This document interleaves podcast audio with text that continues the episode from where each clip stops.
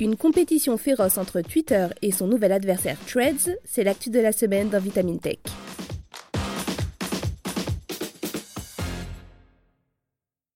Serait-ce la fin pour Twitter? Depuis l'arrivée fracassante d'Elon Musk à la tête de l'oiseau bleu, la firme s'est mise à dos pas mal d'utilisateurs en autorisant les propos discriminatoires, en rendant payante l'obtention d'un profil validé ou encore en limitant le nombre de tweets visibles par jour. C'est au milieu de cette débandade que débarque un nouvel adversaire, Threads, lancé par nul autre que la firme Meta.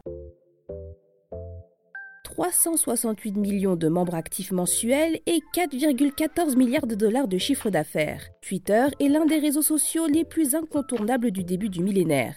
Enfin, peut-être plus pour très longtemps. Si le rachat de l'oiseau bleu en octobre 2022 par Elon Musk avait fait bondir le taux de nouveaux abonnés, les chiffres précédemment cités auraient progressivement chuté ces derniers temps. Aujourd'hui, le trafic serait en train de baisser et la firme ne devrait pas, d'après certains spécialistes, dépasser les 3 milliards de dollars de recettes cette année. Pour quelles raisons Ça ne vous a probablement pas échappé, Twitter est sujet à de multiples changements impopulaires depuis l'arrivée de son nouveau patron, Elon Musk. En effet, en l'espace de 8 mois, le milliardaire a licencié environ 80% des employés, dont les principaux dirigeants de la plateforme. Twitter est passé de 7500 à 1500 employés. Augmenter les tarifs pour l'abonnement Twitter Blue pour rendre la firme plus rentable, débloquer de nombreux comptes qui avaient été censurés pour propos discriminatoires et plus récemment restreindre le nombre de tweets lisibles par jour pour réduire ses frais de serveur. Bref, de nombreuses mesures qui n'ont pas franchement ravi les internautes et ont poussé une partie d'entre eux à rejoindre Mastodon, le concurrent open source et décentralisé de Twitter. Mais aujourd'hui, c'est un nouvel adversaire qui entre dans l'arène.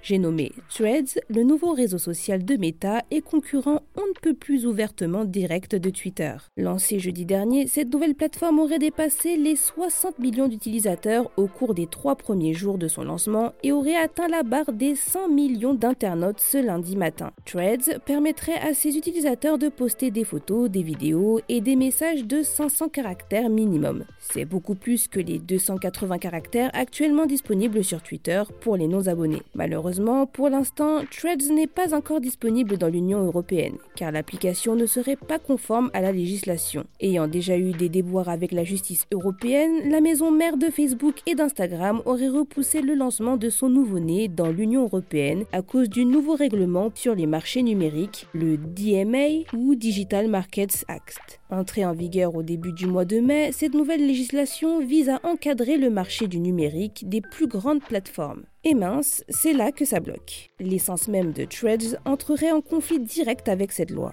La plateforme serait effectivement conçue comme un prolongement d'Instagram et se servirait de l'ensemble des données de l'utilisateur sur ces différents réseaux. Concrètement, les utilisateurs d'Instagram pourraient utiliser leur identifiant pour se connecter sur Threads et retrouver les personnes auxquelles ils sont abonnés. Un croisement des données illégal selon le DMA. Cependant, si la nouvelle création de Meta n'a pas pu être lancée dans l'UE, vous vous doutez bien qu'il existe une technique pour contourner cette limitation. Threads n'est pas présent sur l'App Store ni sur le Play Store, mais il serait possible de l'installer quand même sur vos appareils mobiles sous Android ou iOS. La seule condition, avoir Instagram et donc prendre le risque que vos données personnelles ne soient pas protégées. C'est donc un choix que nous vous laissons prendre ou non à vos risques et périls.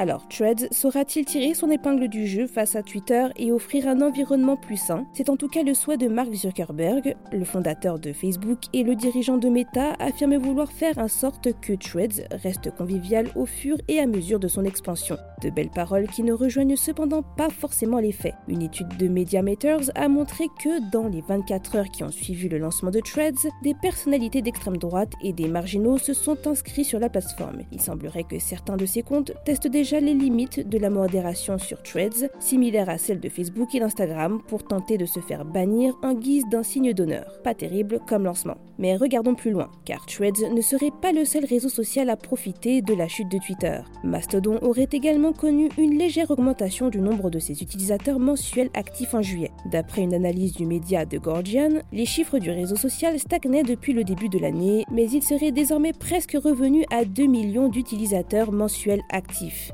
On se doit aussi de mentionner Blue Sky, le réseau social de Jack Dorsey, ancien CIO de Twitter. De nouveaux utilisateurs auraient commencé à rejoindre massivement la plateforme en version bêta après la limite d'affichage des tweets annoncés par Musk. Un afflux tel que les inscriptions auraient carrément dû être mises sur pause de manière temporaire. Fidèle à lui-même, Elon Musk affirme cependant n'avoir pas encore dit son dernier mot. Le milliardaire a déjà menacé Meta de procès pour infraction au secret industriel après que le géant des réseaux sociaux a recruté plusieurs ex-employés de Twitter. Parviendra-t-il à stopper l'hémorragie qui s'installe déjà progressivement depuis des mois? À vous de nous le dire en commentaire. Serez-vous plutôt Twitter, Tweets, Mastodon ou Blue Sky? C'est tout pour cet épisode de Vitamine Tech. Pour ne pas manquer nos futurs épisodes, pensez à vous abonner dès à présent à ce podcast et si vous le pouvez, laissez-nous une note et un commentaire. Cette semaine, je vous invite à découvrir notre dernier épisode science ou fiction où Mélissa Lepoureau répond à la question Les chauves-souris sont-elles aveugles? Pour le reste, je vous souhaite une excellente journée ou une très bonne soirée et je vous dis à la semaine prochaine dans Vitamine Tech.